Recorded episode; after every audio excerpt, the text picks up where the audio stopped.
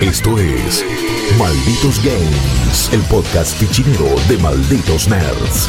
Welcome, stranger.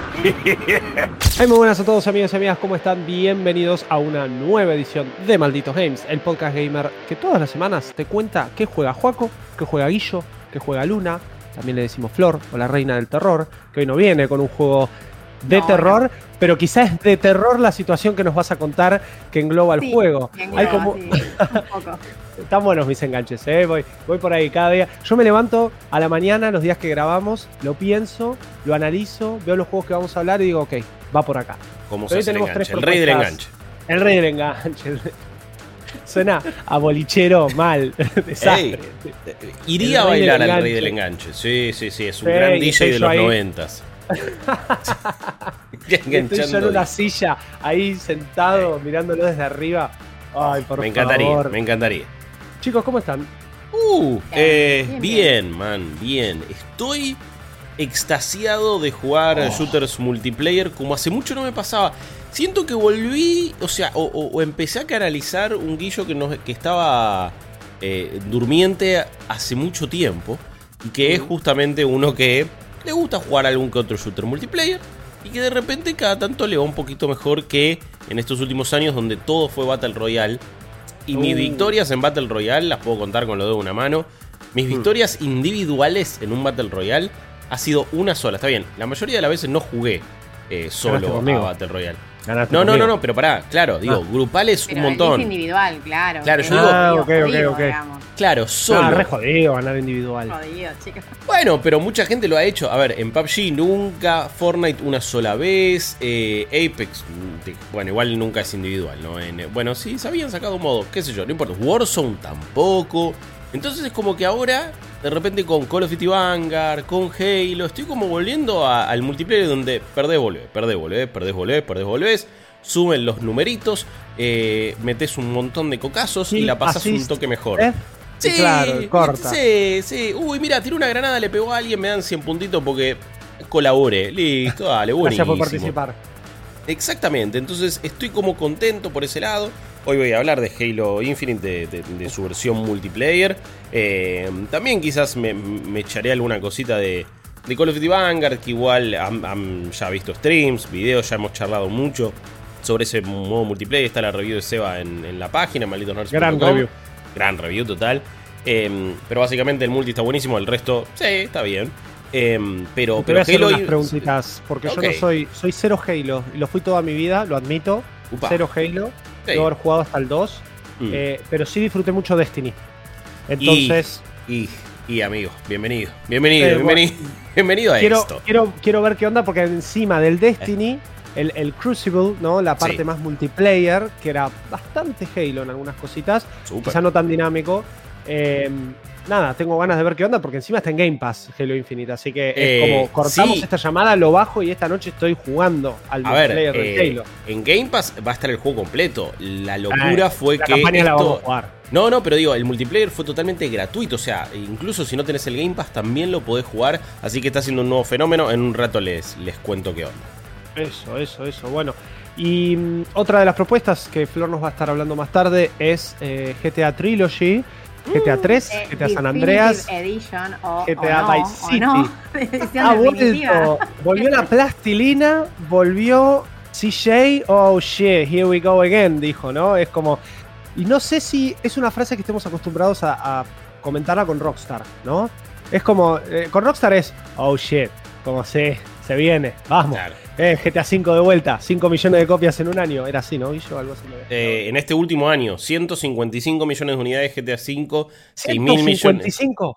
Sí. Totales. Sí, sí, ¿O sí, este totales. año? No, no, Ah, man. No, Totales, no, totales. que era, boludo. Pará, qué carajo. Elon Musk 2 Está bien, pero- en compañía de videojuegos. Bueno, pero pensemos que el año pasado lo regalaron directamente en Epic, así que la cantidad de usuarios es absolutamente ridícula. Entonces estamos hablando. Sale la versión de Next Gen también. Sí, Eh, el año que viene. eh, es el. O, o era. Sí, creo, creo que al final era el año que viene, no me acuerdo, perdón. Sí. Eh, es el producto de entretenimiento que más dinero ha recaudado en la historia.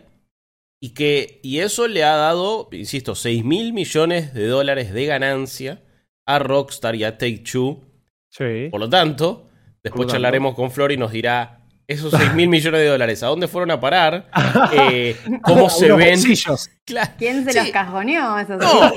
O, o, o fueron destinados para eh, GTA 6, Red Dead Redemption 2 y a este proyecto le dieron cero bola, pero es difícil de justificar el estado en el que está cuando es una empresa que hace tanta plata año tras año y que recursos no le faltan.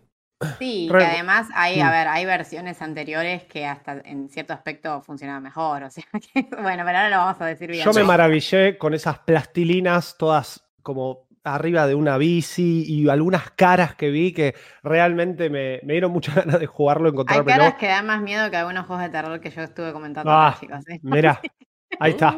Corta, si te lo dice Flor, tenés que saber que es posta. Pero vamos a empezar el podcast de hoy con un, un título bastante, bastante interesante, eh, un título fuerte quizá en el año y un título que, que se viene hace rato dando vueltas en el, en el hype general, que son las remakes de eh, Diamante y Perla, de Pokémon. Eh, sería Diamante Brillante y Perla eh, que brilla también. Sí, porque es, medio que es raro. Brilliant y Shining en inglés, traducido es casi lo mismo, sí, ¿no? Sí, sí, sí, sí, exactamente. Es Sí, como. es perla brillosa, podría decir- Eso. decirse, y diamante. A la traductora había que preguntarle, es verdad. Claro. Eh, entonces, perla brillosa y diamante brillante. Uf, Algo así. Sí, bueno, algo así. es igual. parecido, igual. un montón. Y brillan un poco como este remake también, definitivamente, que debo serle 100% sincero, no me gustó de entrada. Eh, y tardé unas cuantas horas en engancharme. Pokémon eh, Diamante Brillante y Perla que más brilla es básicamente un remake fiel, tal cual, al original, muy distinto a los remakes que nos tiene acostumbrados de Pokémon Company y Nintendo, como por ejemplo uno de los mejores remakes quizá eh, de una de las mejores generaciones de Pokémon, que es Omega Rubí y Alpha Zafiro.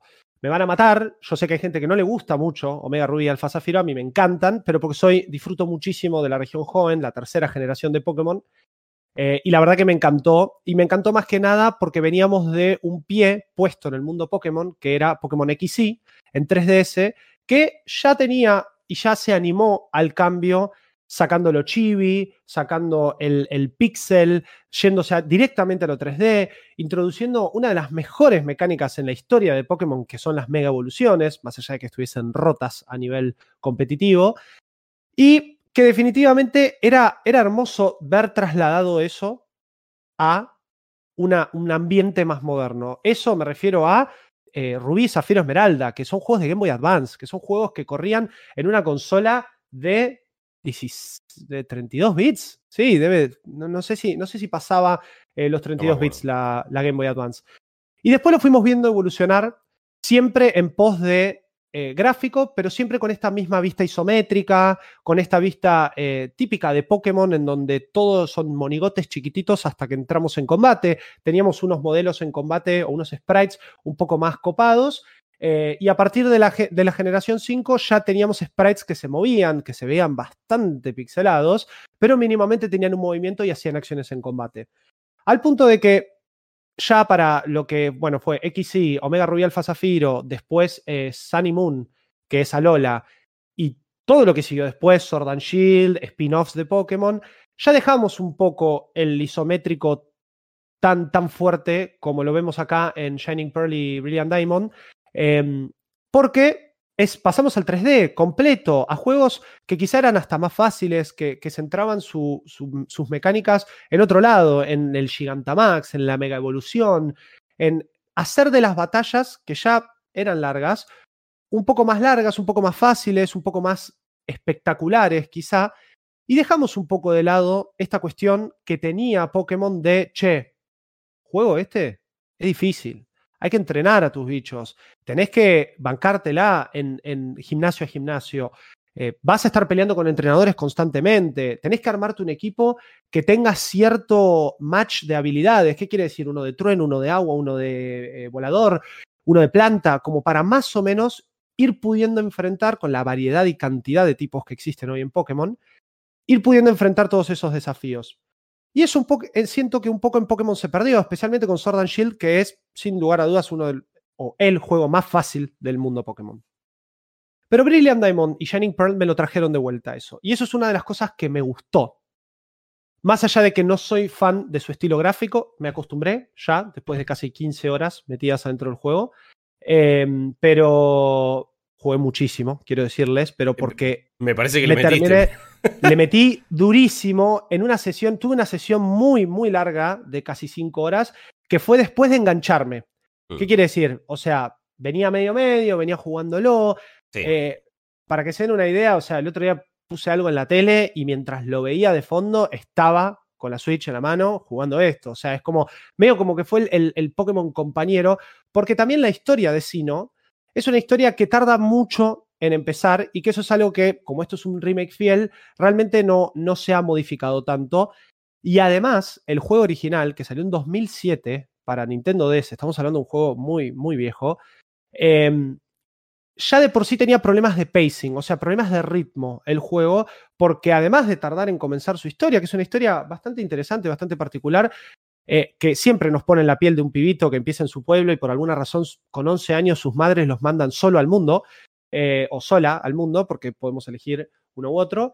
em, y es tipo, bueno, anda a vivir tu aventura Pokémon. Y el colegio, no lo sé. Eh, y el trabajo, tampoco. O sea, ganan plata cagándose a piñas en, en batallas Pokémon y es como, bueno, dame la guita. Es medio un choreo, pero en realidad es porque te acabo de destruir a todos tus Pokémones y después te voy a hacer pelota a vos. Pokémon en plural, no Pokémon. Nunca me había puesto a pensarlo de esa manera, pero, pero sí. Es, terrible, es es, verdad. terrible. Tipo- Pero bueno, es el mundo Pokémon, es lo que Nintendo nos, nos puso también con Ash y la serie. Eh, y medio como que el, el pacing del juego tardaba muchísimo, pero tiene una historia muy interesante atrás, porque siempre tenemos a un equipo maligno, que en este caso es el equipo Galaxia, que siempre tienen a un tipo a la cabeza que tiene un delirio de grandeza y un delirio místico total, que quiere dominar al mundo de una cierta forma, siempre a través de un Pokémon legendario. En este caso, el equipo Galaxia lo que quiere es juntar la fuerza de la evolución, la energía que genera la evolución Pokémon, y poder traer a nuestro mundo a dos Pokémon, que son Dialga y Palkia, que son los eh, legendarios respectivos de esta, de esta región, de Sino, y uno representa el tiempo y otro representa el espacio. Y después tenemos a un tercer Pokémon, que es Giratina, que en los originales estaba como esa tercera opción que se atrapaba y chao. Después en la versión que salió después, que se llamaba Pokémon Platinum, la historia se centraba en Giratina, que básicamente Giratina representa la nada. Entonces tenemos el tiempo, el espacio y la nada. Así como en Gen 5, Reshiram y Zekrom son el Yin y el Yang. Bueno, siempre representan un poco esto. Y tiene que ver siempre con los quilombos que quieren armar estos equipos. Nosotros lo que vamos a hacer es empezar a romperle la cara a todos los higher ups del equipo. Es como, yo soy el general, pum, andate a casa. Yo soy el comandante, pum, andate a casa. Hasta llegar al tipo más grosso que dice, "Oye, yo voy a dominar al mundo.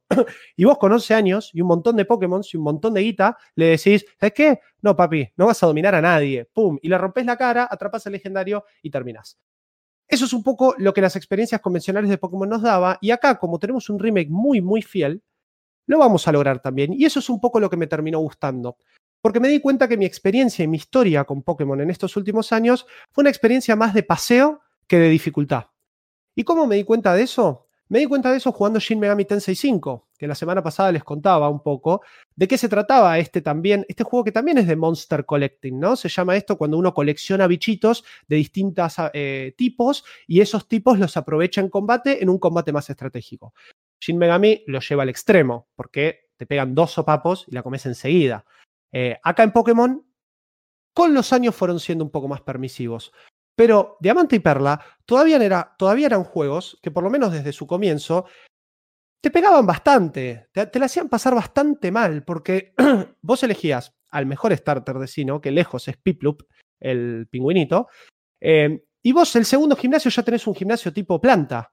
Y los tipo planta te parten la cara, corta, y vos tenés que salir a atrapar otros Pokémon. Y en ese momento, por lo menos a mí de chiquito me pasaba mucho, que yo siempre jugaba con el starter. Yo quería tener el, la, la, tercera evolución rápido, y medio que me la bancaba con el starter hasta atrapar un legendario, y de pedo usaba otro que me servía medio de carne de cañón para revivir cuando me mataban al principal y lo traía. Esa era mi forma de jugar Pokémon. Es que la, era la forma de jugar de Pokémon de todo el mundo. Es como. Y listo, nadie tenía sí. ataques, claro, y no, no se tenían ataques que bajaban ataque, que bajaban defensa. No, Era eran todos ataques ofensivos. del mismo tipo, sí, claro, olvidate. todos ataques ofensivos. Obvio. Y vos decís, bueno, de alguna forma la pasábamos bien, la pasábamos mal, sí. nos costaba, no nos costaba, pero de alguna forma terminamos esos juegos. Sí, y, a ver, nunca fueron igual juegos difíciles los Pokémon, pero eh, ahora, to, todo esto que me está diciendo me da un poco de ganas de jugarlo porque tuve más o menos la misma experiencia. Pokémon Sword and Shield es un chiste, como dijiste. Es un paseo, es un Eh, paseo. X and Y también lo fue. No jugué yo Sun and Moon, pero la Más dificultad la, han manejado muy raro. A mí me encantó. raro. A mí me encantó. Lo que pasa es que pasamos de una estructura de como si fuese mapa de píxeles, porque los mapas en los juegos viejos eran mapa de píxeles en donde vos tenías que moverte en unos cuadraditos por posición y tenías algunos eh, entrenadores ahí. Era una ruta que tenía un, un grass también para atrapar Pokémon y así, pim pum pam. Era, era difícil, era menos difícil. Dependía un poco también de cómo vos llevabas adelante esta aventura Pokémon. ¿Cuántos entrenabas? ¿Qué tipos tenías? ¿Qué ataques tenías? ¿Qué estrategia tenías? Porque quizá tenés una estrategia que es tirar a uno, que tira un ataque que cuando ataca cambia, y después podés tirar a otro que se la banque más, y después cambiarlo de vuelta. Un montón de cosas que yo, por lo menos, lo fui descubriendo con los años.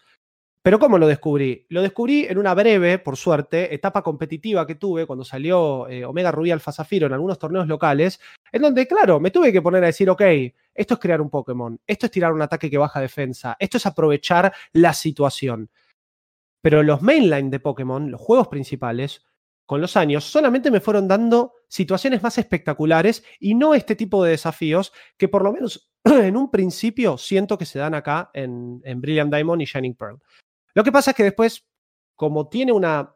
e- Este juego es muy fiel al original, pero a su vez toma un montón de cambios de calidad de vida, lo que se llaman estos eh, cambios que te ayudan un poco a hacer del juego más entretenido, más llevadero y no tener que comerte pantallas de carga o ir hasta un centro Pokémon para poder ir a buscar los Pokémon que acabas de atrapar, sino que podés abrir la box en cualquier lado, que son un montón de cosas que se fueron dando en los, en los juegos de la saga principal de Pokémon y que está perfecto que aunque me hagas un remake súper fiel al original, esos cambios no me los saques, porque yo, como jugador, que estoy acostumbrado a toda la saga y a la evolución de Pokémon, o un jugador nuevo que se quiere meter y que solo jugó Sword and Shield, si vos le das la experiencia lenta original de Sino, que es en este caso la cuarta región, o sea, Diamante y Perla, no te lo compran. No les gusta. Es que Se además van a son pegar un cosas. O sea, embole.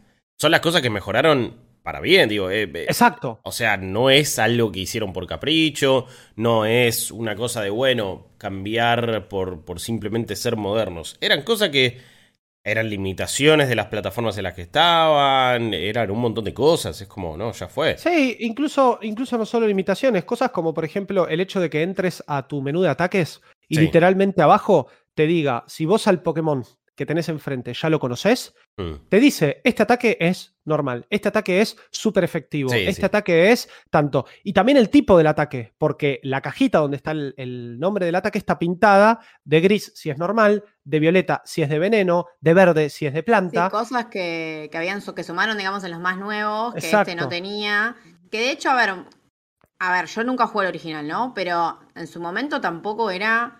No fue furor, digamos. O sea, Diamond and Pearl. Fue, Fue yo uno creo- más, digamos. Yo creo que veníamos también de un, de un hit como. Yo era muy chico, así que eh, con esto no, digamos, no puedo mucho opinar de la época, porque realmente yo cuando jugué Diamante y Perla tenía jugaba el- 11 el años. TCG en el momento, el, el de cartas. Sí, Eh, ah, físicas.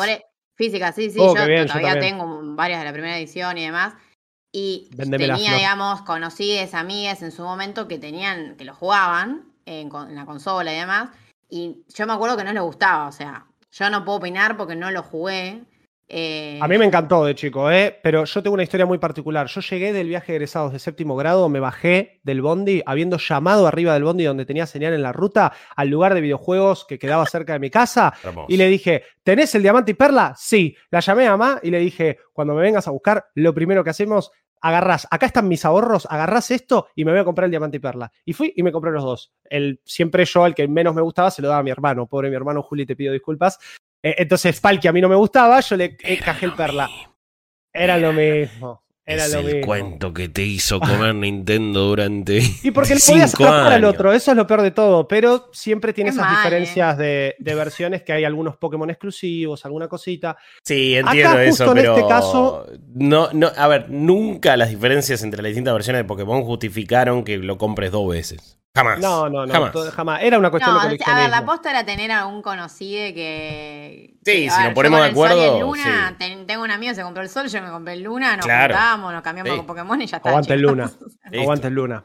Totalmente. Aguante Lunala, chicos. Pero bueno, era eso, era el intercambio, era eh, yo tengo este, vos tenés este, que quizá también eso hacía un poco más de ruido en su momento, porque era, uh, vos te compraste el perla, yo me compré el diamante. Y yo me acuerdo de pendejo ir con la DS al colegio y es como, che, y había dos o tres que lo tenían, pues también les gustaba, y era ese juego. Hoy en día es como, bueno, te compraste diamante, te llamaste perla, si me conecto online y si hay alguno que me quiera tirar el que me falta para completar la Pokédex, listo.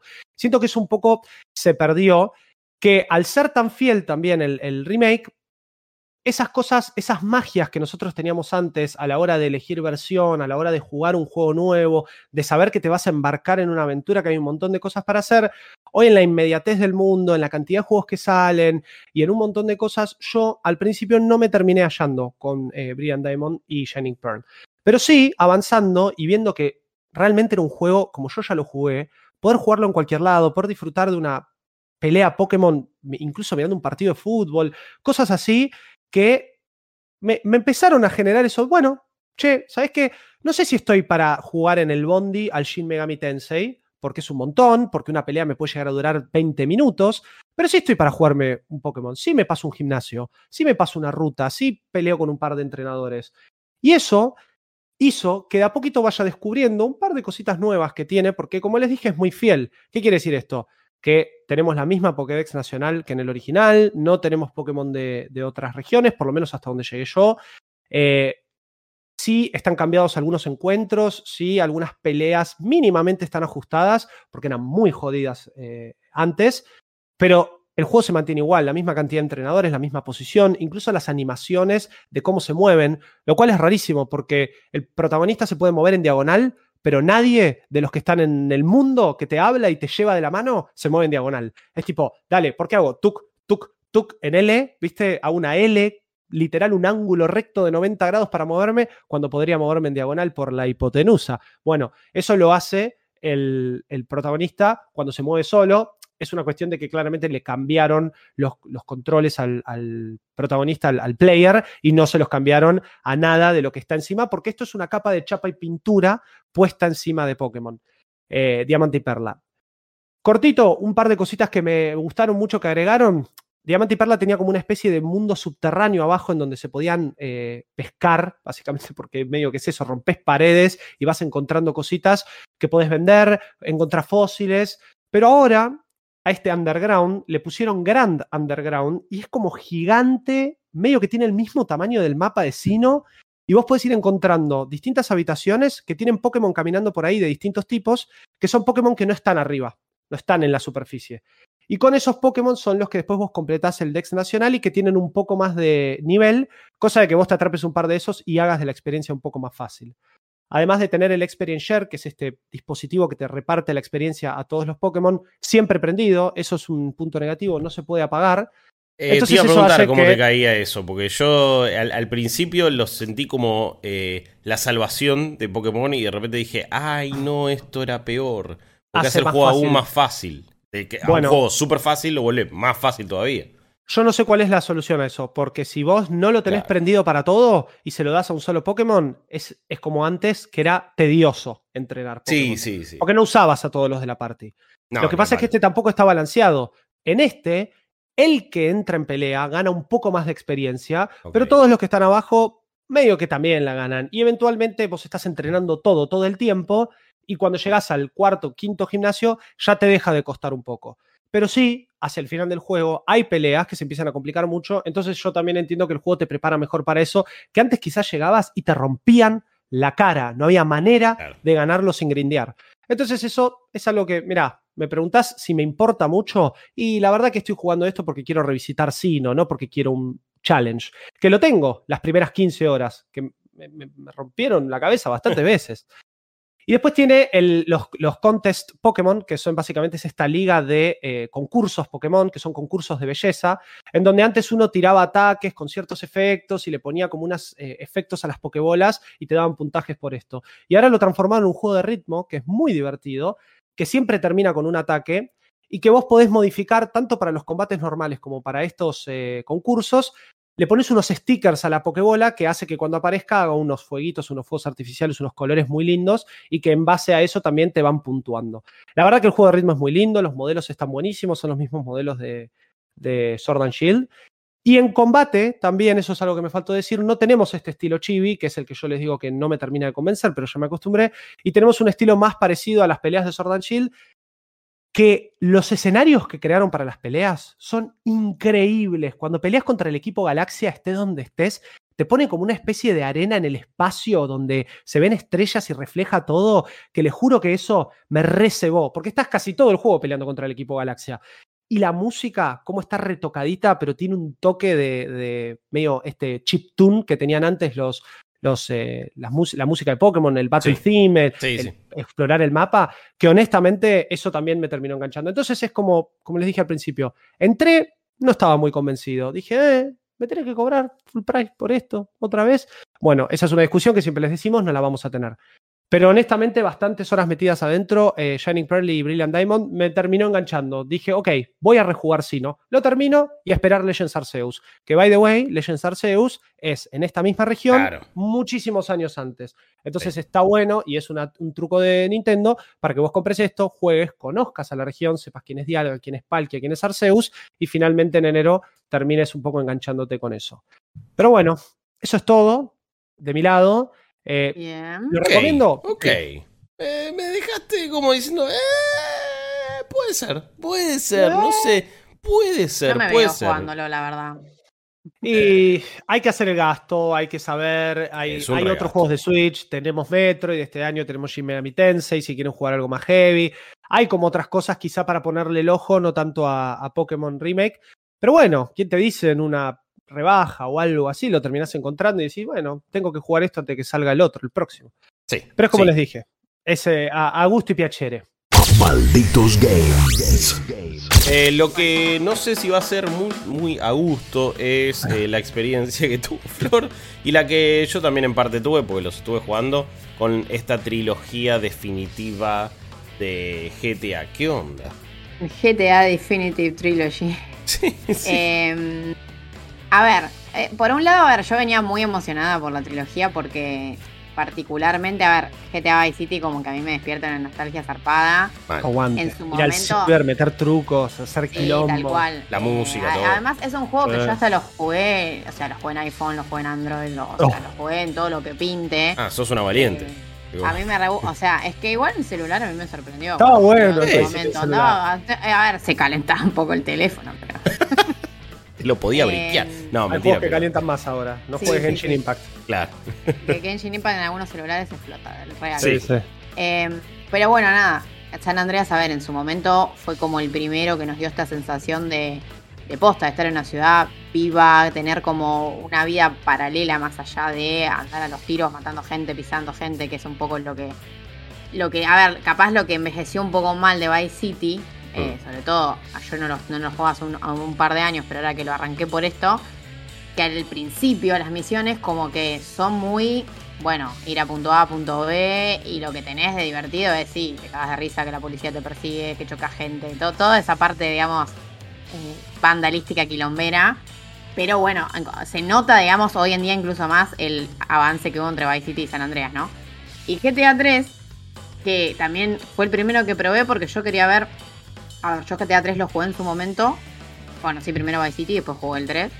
Eh, no viví el cambio del 1 al 2 al 3 porque obviamente no soy tan vieja el segundo porque eh, el 1 y el 2 nunca fueron juegos que me gustaron. eh, pero el 3, a mí, obviamente que a ver, es el que peor envejeció. Pero si lo posicionás en época y demás, y el lavado de cara que le pegaron por el juego que era, porque era imposible de jugar el 3, era feo, el protagonista no hablaba, súper tosco. Eh, la verdad que creo que es un lavado de cara lindo todo Mm. lo que hicieron, porque al juego antes no tenía, no sé, ni efectos climáticos, los efectos de iluminación eran horribles, las texturas todas lavadas, eh, era súper tosco controlar al protagonista. Ahora hay unos cambios en, la- en los tres juegos de calidad de vida eh, que se agradecen bastante. Por ejemplo, el sistema de apuntado de armas. Eh, primero, los controles ahora son los de GTA V. Eso, eso suma porque los controles viejos eran, por ejemplo, conducir el auto apretando X, no con R2 o cosas así, que ahora están como re viejas. Eh, Sí, no. ahora tenés Es como que la lógica de los gamers cambió y ahora yo necesito Claro. apretar un gatillo, sentir. cual. Ok. Tal cual, para, para todo en general, para correr, sea. Eh, vos tenés la- eso, la configuración de botones de GTA V en los tres juegos. Tenés un minimapa súper detallado y que sirve en los tres juegos, porque el minimapa de GTA es un- en 3 en Vice City, medio que la medio cualquiera. Sí, sí, sí, no servía de Eh, mucho. y después, eh, bueno, tenés un sistema de apuntado, porque, a ver, justamente antes, si bien vos podías apuntar de alguna manera, era un apunte que era, sobre todo en, Era horrible. en Vice City, era terrible. No, no, el- En San Andreas Olvidate. también.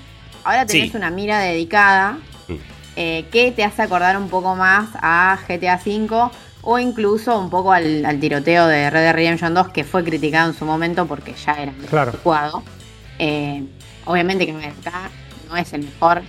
O sea, no vas a encontrar mecánicas de shooting de los mejores eh, shooters en tercera persona. O sea, no vas a encontrar un control ni en pedo. O sea, no rehicieron el sistema de tiroteo.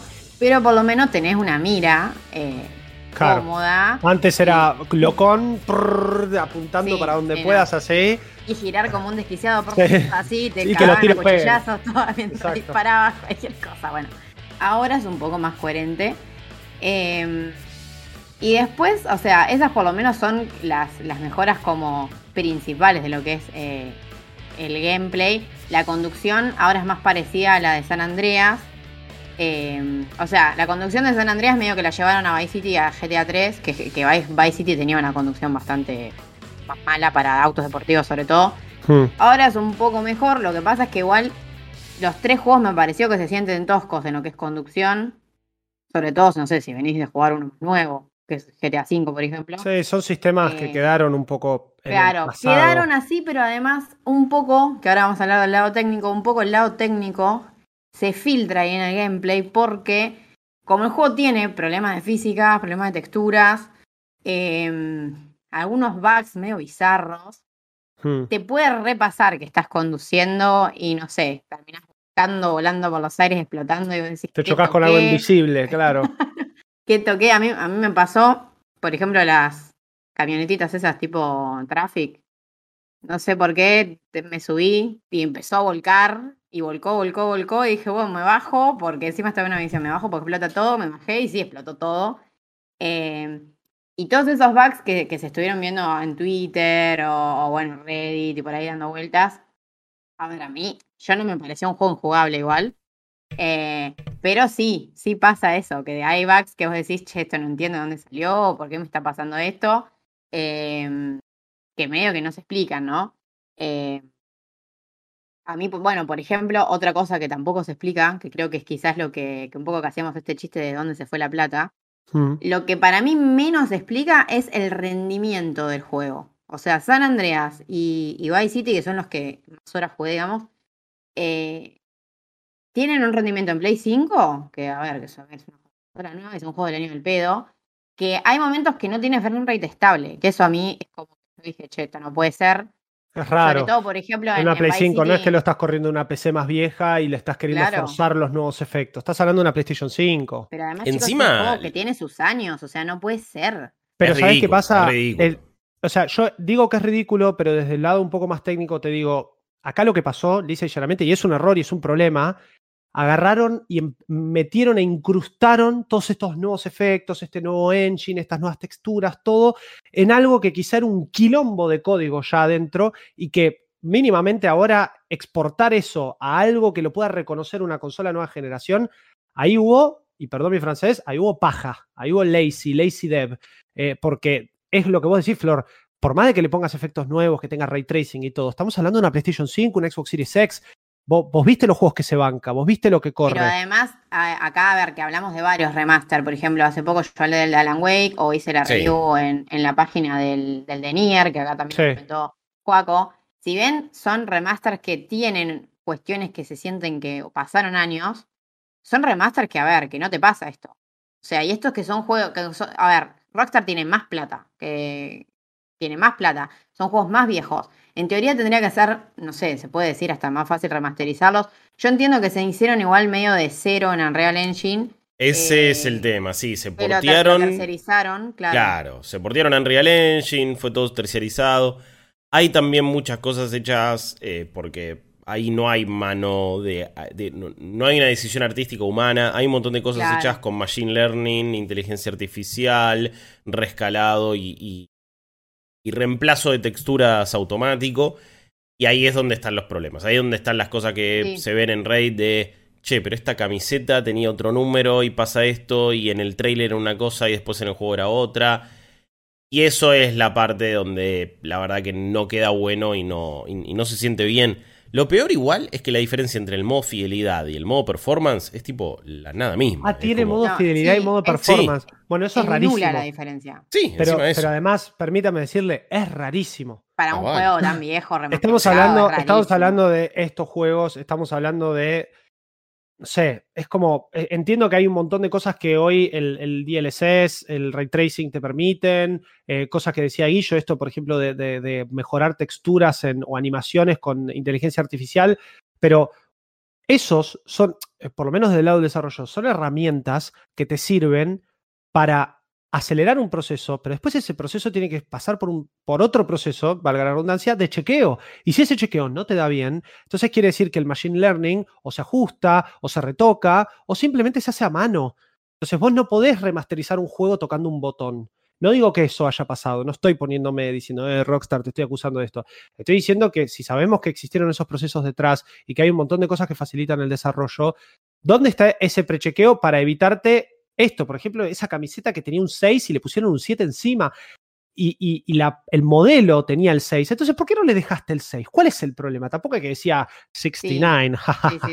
¿Entendés? Eh, porque también entiendo que eh, esto debe tener otros problemas que también tienen que ver con la historia y que eso es in- intocable, eh, que hay mucha misoginia, que hay mucho quilombo, que, que es- eso son temáticas que quedaron viejas. Pero bueno, no estamos acá para discutir eso, creo yo, porque son juegos de hace mucho tiempo, hace muchos años, y creo que Rockstar tiene ese challenge ahora con el próximo GTA, porque el GTA V tampoco se quedaba muy atrás en esas cosas. Pero técnicamente, estar jugando algo viejo y que en Play 5 me digan modo fidelidad o modo performance, me hace mucho Sí, ruido. no, es que es muy raro, eh, pero además es lo que un poco como vos decís acá, para mí faltó eh, horas culo silla de gente humana jugando y probando todas las barbaridades que pasan, porque a ver, a mí no se me bugueó prácticamente ninguna misión principal, eh, porque como digo, por- yo el que más jugué es Vice City, la mayoría de las misiones, por lo menos en la primera parte, divergís muy poco de lo que tenés, o sea, son bastante sencillas. Hmm. Pero donde te, vos te pones a posta a hacer el- lo que hacen, eso que haces en GTA, ir de acá para allá, pisar cosas, correr de la policía, ahí es cuando se empieza a buguear todo. Em, de hecho, a ver, a mí el juego me crasheó dos veces. Que un juego crashee con las certificaciones que tiene PlayStation es muy fuerte, o sea, que crashee en consola un juego. Em, entonces, no sé, ahí medio que no hay pero que valga. Sí, a ver, a mí lo que me resultó, que me parece que está bueno, las texturas en general se hizo un trabajo, o sea, copado. El juego en muchos aspectos se ve mejor. Lo que pasa es que, por ejemplo, hay algunas cosas que no se explican bien, que hay personajes que, bueno, que le retexturizaron las caras. eh, y ahora son, qué sé yo, a ver, por ejemplo, a mí Tommy me parece que me gusta como lo dejaron en Vice City, pero hay personajes secundarios de los que te dan misiones y demás que algunos son tipo, pero caras que son no sé, te dan miedo o te directamente es, es indescriptible la deformidad a la que llegaron. Yo he visto algunos modelos con, que, que se nota que eso no lo modeló alguien, sino que No, está como eso. Pasado por un proceso de, bueno, ¿y esto cómo se estira? Que es el, amigo, el amigo de CJ en la, en la bici. No sé si será fake, ¿eh? ojo, porque las caras eso sí que no, no lo es. Pero bueno, y, y los que estamos viendo la versión audiovisual, recién Tommy como que guardó su celular en el, en el bolsillo del pecho y la mano le hizo una cosa rara. Porque, claro, se, se nota que todo eso está pasado quizá por un proceso automático de, bueno, y esta animación se, se traspola o se conecta con esta otra y hace esto y, No pum, es, olvídate. y que salga como salga. Pero tal Sí, cual, porque si no, no lo pudieron haber hecho también. Acá ahí es como. Es una sucesión y es una suma de un montón de, de- de malas decisiones. Era imposible hacer tres juegos de mundo abierto de esta escala. Está bien. El, el resto después de los GTA fueron cada vez más grandes, no es lo mismo. Cuando vos ves el tamaño del mapa de GTA 3 y te acordás de lo que era GTA 4, te caga de risa. O sea, está bien, no es lo mismo, se entiende. Pero son juegos grandes igual. Mm. Y hacer Sí, tres sí. de esos con toda la atención que requerirían y con todo un trabajo humano de verdad, hubiera llevado un montón de, de años más y un montón más de guita y un montón más de cosas. Ok, bueno, tomaron el camino más fácil, el camino más barato y el camino más rápido. Y así es el resultado. Hacía falta, hacía falta. Ese es el tema, con- bueno, con tres también, digo. Leyendas, por- o dos por lo menos, porque Vice City, no sé qué tanto GTA 3, pero Vice City y San Andreas son juegos que a nivel mundial y juegos que para Rockstar obvio. significaron historia. Bueno, pero eh, primero que, como, como ya dijimos, bueno, si eso iba a llevar años, iba a llevar un montón de gente, iba a llevar un montón de recursos, si alguien los tiene, es Rockstar. De última, no los querés hacer, bueno, ¿por qué? ¿Por qué la necesidad y por qué el, el- el- el apuro y, y por qué la ansiedad para sacarlos en este estado? Y después de última, hace uno y hacelo bien y después vemos cómo van los otros. Pero lo peor de todo esto es que ya no se pueden comprar las versiones originales de estos juegos. Y ahí es donde. ahí es donde. Ahí es donde la terminan de cagar del todo. Y donde ya esto es una vergüenza. Sacaron los, Play- los PlayStation 2 Classics, por ejemplo, Claro. de, de la Store de Play 4, que, eh, a ver, obviamente que quizás en algún aspecto se, se veían peor, pero igual eran remasters rescalados, que tenían trofeos, entonces... Y son las versiones originales, de última, por una cuestión claro, de. Funcionaban bien, entonces es como, Sí. claro, son... Pero por preservación decir, histórica de última. Sí, es tal como. cual. Chicos, Rarísimo. estaba convencido que estaba en Game Pass esto y no lo estoy no, encontrando. eh, San Andreas, solamente en el Game Pass de San- solo consolas. San Andreas, sí. Pero no en el de PC. Está en el de Xbox y es Come solo el. San Andreas. Eh, Bueno. que- pe- pero sí, no, eh, por eso ahí. Me comí el bait de comunicación entonces, porque en, su, en un momento era tipo, eh, sí, Game Pass, Game todos Pass, a sí. Game Pass, Game No, Pass. no, a ver, siempre tiraron San Andreas, pero, pero sí lo que no dejaron tan en claro era que solamente en Xbox y no en el Ok. de PC.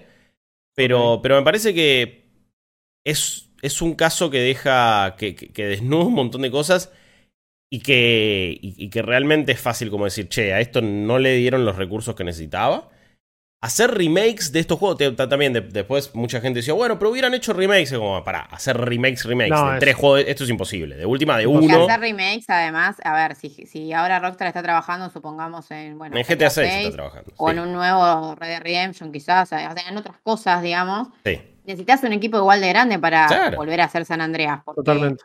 Si vos lo tenés que volver a hacer, no lo podés hacer con, con los estándares de antes. O sea, no, No, a obvio. el mismo juego.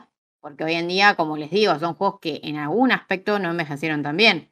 Hay un montón de gente que en su momento también pedían remake de Vice City porque la- nostalgia y demás, y porque el setting de Miami y demás es súper lindo. O sea, estaría Está buenísimo sí. como- a ver, ver- eh, toda esta onda mafiosa italiana está buenísimo mal. Em, pero bueno, a ver, eh, te tenés que hacer, si lo tenés que hacer de cero, necesitas un montón de gente y, a ver, no va, no va a pasar, no va a salir bien y de allá de esto no salió. No, sí, no. No sé Eh, cómo. pero bueno, cómo sí vuelve. sorprende porque siendo remasters que... eh, Tampoco están en Steam, perdón. Yo mientras los estoy buscando porque es como, bueno, tenía ganas de probarlo. no, era exclusivo de la tienda de Rockstar, me parece, en PC, ¿puede ser? Claro, sí, y encima Sí. empecé un quilombo que los tuvieron que sacar de la venta durante unos días porque las versiones de PC tenían el código o, o- o te- tenían notas originales de los desarrolladores de aquel momento y también tenían todos los archivos de música que in- incluso las que no tenían licenciadas, pero simplemente estaban como escondidas, como diciendo, bueno, en la radio que se salteen las que no están licenciadas, pero estaban en el juego. tracks. Ok, claro, los tracks estaban. Entonces era un quilombo total, lo sacaron de la venta, arregla- arreglaron eso y ahora lo volvieron a poner en la tienda de Rockstar. Eh, pero de nuevo, sacaron de la venta así las versiones originales. Eh, entonces. ¿Qué denota esto? Denota que definitivamente esto se hizo Sí, sí, rápido nomás. al pasar Sí. y publicarlo y después vemos Sí. qué pasa. Sí, pero de nuevo, y, y ahí- está la cosa, digo, ¿qué necesidad tiene Rockstar de hacer eso? Y, y- y aparte también fue todo Rockstar, raro en la previa. ¿Cómo? ¿Qué equipo de Rockstar lo hizo? Eh, es como un varios. nuevo. Sí, es como un nuevo grupo que hicieron que se llama Grove Street Games. Ok. Que ellos es gente que había trabajado en otros ports, por ejemplo, en Claro. los- o sea, como que vienen de hace rato en Rockstar, trabajaron en los ports para PSP, en ports para celulares, o sea, como que, que son, a ver, esos ports son- fueron ports que salieron bien, más allá de Sí, que sí. son para consolas más chicas y demás. Hmm. Eh, no sé, igual, yo no creo que obviamente sea solo problema de ese equipo. Acá el problema es que no hubo guita, no hubo Les tiempo, habrán dado no poco tiempo y ganas, poco recursos, claro. sí, olvídate. No, no. Yo no creo que. A ver, no es, no es una falta de capacidad, es más Tal bien. cual, tal cual. a- a- saber cuándo empezó esto. No sé, digo. realmente, y si empezó hace dos años quizá, y tuvieron dos años para hacer esto, no, no, no sé. Lo dudo, lo dudo. o sea, estos son seis meses. Para bueno, mí, sí, muy sí, poco puede tiempo ser. real, eh. Eh, da la impresión, da la impresión que fue poco tiempo, eh, pero, pero me parece también que, que no entiendo re- realmente por qué, por qué se terminó haciendo. Y también otra cosa rara, previo a la, a la salida de estos juegos se había mostrado muy poco, pero Sí. llamativamente poco. Ah, el Y la anuncio había fecha sido... de lanzamiento, viste que fue tipo, bueno, sale el 11 de noviembre, Sí, así, sí. tipo de la nada. Sí, y había mostrado un tráiler de 50 segundos donde se mostraban cosas muy, muy chiquititas. Entonces, un juego que de repente se empezó a ver cuando la gente lo tuvo, que encima a algunas personas les llegó antes por la edición coleccionista. O sea, todo, salió todo mal. Salió todo mal. Es. No llega a ser nivel Cyberpunk esto porque son juegos viejos y tampoco. Sí, sí, es otra cosa. Pero, Hay menos expectativa y tampoco, Obvio. a ver. eh, pero, es, pero es un bochorno, es el bochorno del año para mí, Sí, en cierto punto. Sí, sí, sí. Es un bochorno porque además yo, a ver, si había gente en la que confiaba en un aspecto técnico, porque Claro. es un poco como dice Juaco, a ver, los juegos de Rockstar tienen un montón de cuestiones que te pueden sonar Siempre alarmas en te- términos de, sí. discriminación, de racismo, Ah, de machismo, de esas cosas te pueden sonar. Y después, eh, a ver, siempre tienen sus cosas. Son juegos que siempre hay algo que la gente le critica, pero siempre hay un montón de gente, millones que lo están jugando, ¿no? Pero yo, bugs en Rockstar, no esperaba. O sea, realmente son juegos que. en No este nivel. En el online al principio sí, y Red Dead Redemption 2 los tuvo, pero la campaña de Red Dead Redemption 2 no. O sea, cuando salió era un juego técnicamente impresionante, lo mismo con GTA Sí, V. por eso. El online es el problema, pero es otra cosa. Eh, sí, no, no esperás que, uy, está todo roto. No es Bethesda en ese aspecto, en cierto punto. Que- y sin que- embargo, Deathloop no está tan roto, ¿eh? Ah, O bueno, sea- pero es Arkane, es Arkane. Yo me refiero a, los juegos de mundo abierto, claro, los sí, juegos de mundo sí. abierto de Bethesda Game Studios y no, No, y no pero. Bethesda, a ver. Igual hay que ver qué pasa cuando salga el nuevo Elder Scrolls, porque yo creo que con Cyberpunk hubo un cambio de paradigma de que la gente ya hay cosas que no toleran bugs. Eh, por ejemplo, a ver, la versión de Play, Play 3 es Skyrim, ¿no? El primero, sí. Sí. Eh, sí, Eh, sí. Era una porquería. Y no Se rompía con lo los saves el juego, Claro.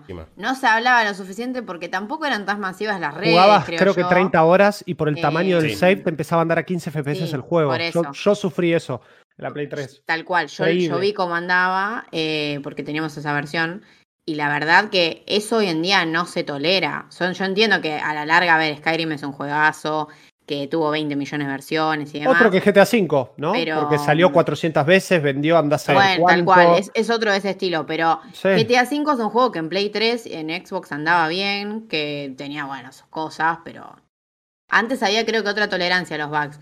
Hoy en día la gente se ve un juego que posta sale roto y encima atrás hay cosas como Crunch, como el caso del Cyberpunk, o acá te das cuenta que es una empresa con guita que hace lo, todo así nomás y te lo vende por encima Claro. 60 dólares. O sea, tipo, eh, la gente me parece que está bastante menos tolerante y hay que ver qué va a pasar un poco con, bueno, cuando salga GTA 6, el de Scrolls y demás, que son juegos que son gigantes y que probablemente vayan a tener para mí bugs o algunas cuestiones que me parece que para mí si salen medios rotos la gente va a gritar, ¿eh? No es como antes que se- nos bancábamos medio cualquier cosa.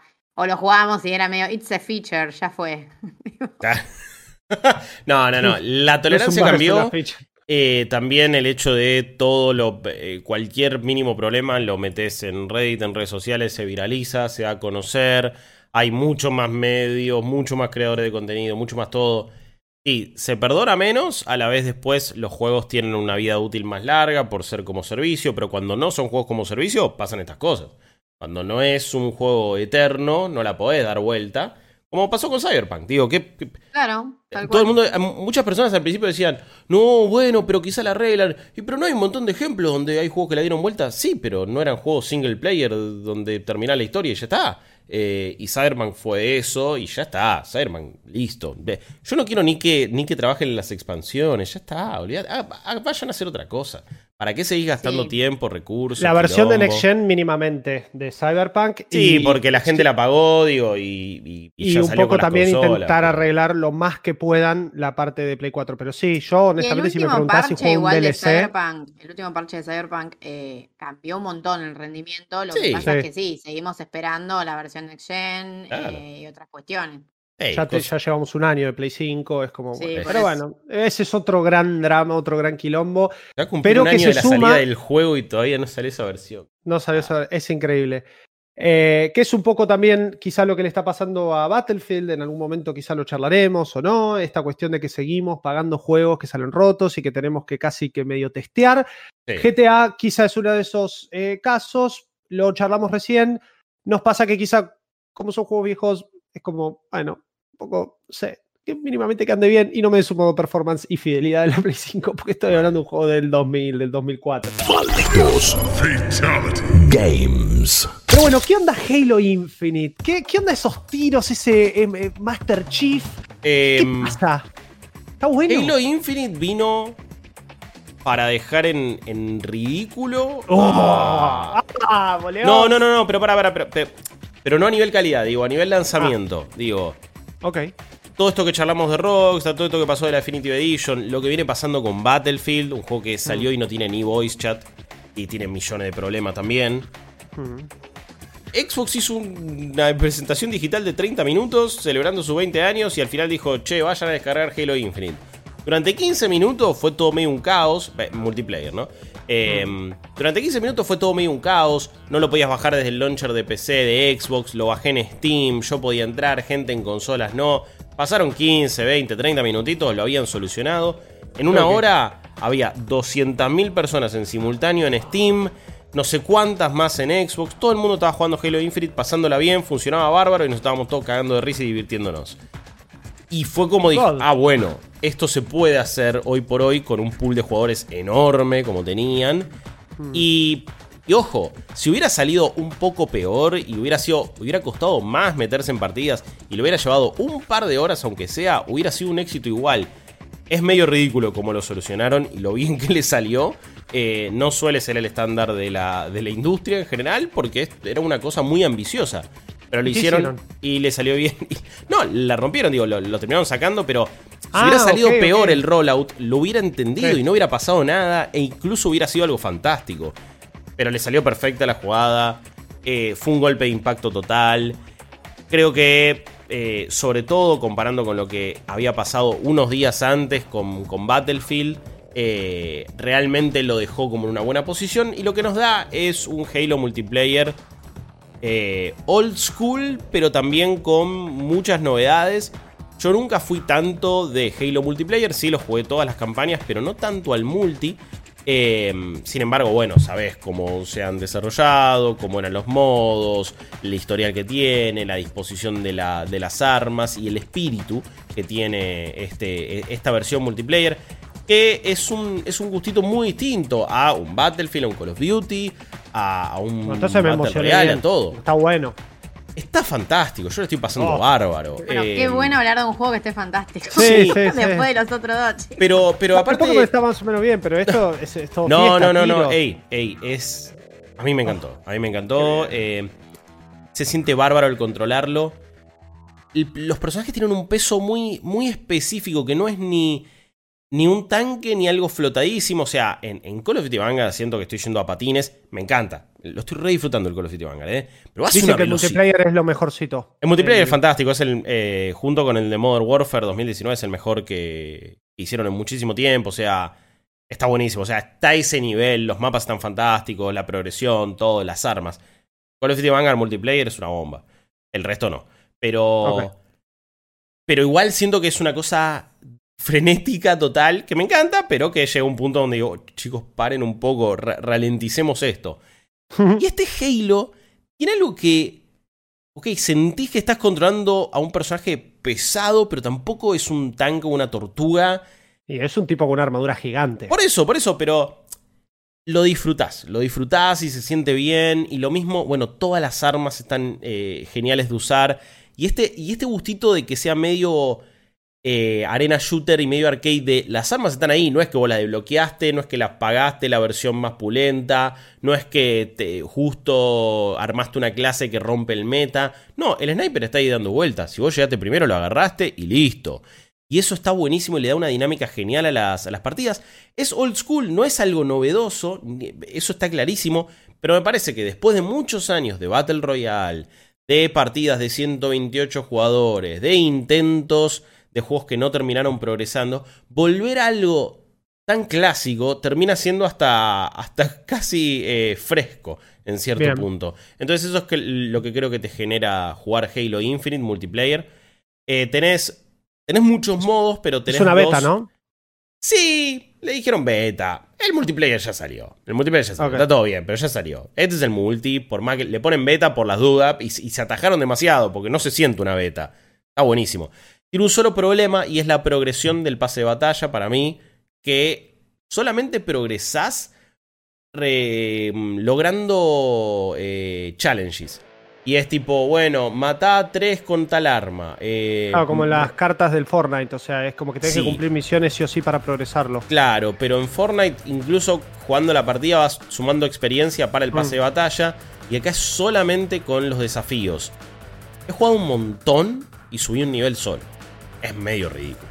Es Sí, eh. medio ridículo, eh. Sí, muy ¿Cuánto, cuánto quieren, ¿Cuánto quieren que juegue como para poder llegar a las últimas recompensas? Claro, pero ni siquiera es de horas. Es como que tenés que hacer algo específico. Y encima hicieron algo que cuando cumplís el desafío no necesitas terminar la partida para que te lo tome. Entonces hay gente que está cumpliendo los desafíos y está yendo de las partidas. Mm, Mm, raro. ok. Bueno, Se puede son cosas que parchear van a igual. No, ya Sí. dijeron que lo van a ajustar. Ya dijeron que lo van a ajustar. Buena onda. La temporada termina en mayo. Eso sí, eso sí, falta un montón. Pero no me gustó. Es lo único que no me gustó. Después tenés las Victim Battles, que son las batallas grandes eh, de em, equipos. em, son 24 jugadores, me parece en total. Son mapas grandes, pero tampoco es un mapa de un Battlefield. Tenés los vehículos, tenés distintos modos de asesinar una cantidad de, de enemigos, o controlar puntos. Eh, todos esos modos siempre van cambiando, siempre van variando. Y las batallas grandes es como que te da una, una experiencia bastante, bastante alocada de, uh, me subo al Warhog, empiezo ahí con la metralleta, uy, alguien tiene una Hermoso. granada, salto. Después cuando empezó a usar bien los ítems, el gancho está fantástico. Quiero que todos los personajes tengan gancho, lo cual sería una locura quizás, pero dame un modo donde todos tengamos el gancho y no sea un consumible que tengo que agarrar. Eh, lo cual me hace tener mucha fe por la campaña y lo que va a ser el movimiento y las posibilidades de la campaña. Mismo con las armas, hay un par nuevas que me encantan.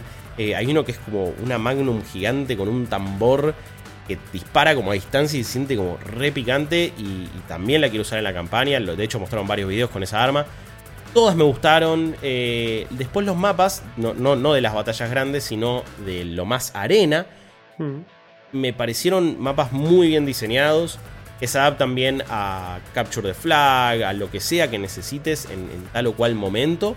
Son mapas lindos de, de aprender, de conocer, de saber dónde están los ítems. Eh, se generan buenas batallas, hay como los chokeholds, lo- los puntos clave del mapa están buenos. Y como, no sé, es algo que, que- que realmente se siente old school, pero en el mejor de los sentidos, porque se ve bárbaro, se controla genial, que parece que, que todo se siente bien a la hora de jugar Halo Infinite Multiplayer. Una grata sorpresa. Me parece que va a ser el primer multiplayer de Halo para muchas personas, por ser gratuito. Parece que para una nueva generación se va a encontrar con otra onda. Y como es tu caso, Juan, que como es también mi caso, si venís de jugar mucho Destiny, medio que te vas a sentir como en casa. Hermoso. Pero a la vez el Crucible de Destiny estaba siempre tenido por el meta general y por los desafíos y por las cosas que tenías Sí, que hacer. estaban las habilidades y todo. Sí. Acá es más como un shooter, es agarra este arma, agarra esta bomba. Exactamente. A y, la fin. Y sí, no necesitas tampoco eh, te- tener el loadout específico de la vida para poder realmente tener chances. Eh, así que eso me parece que es incluso hasta más eh, llevadero y efectivo. Así que no puedo evitar recomendarlo, pero eh, de verdad, y creo que es uno de los mejores multiplayer del año, junto con, con Vanguard en cierto punto.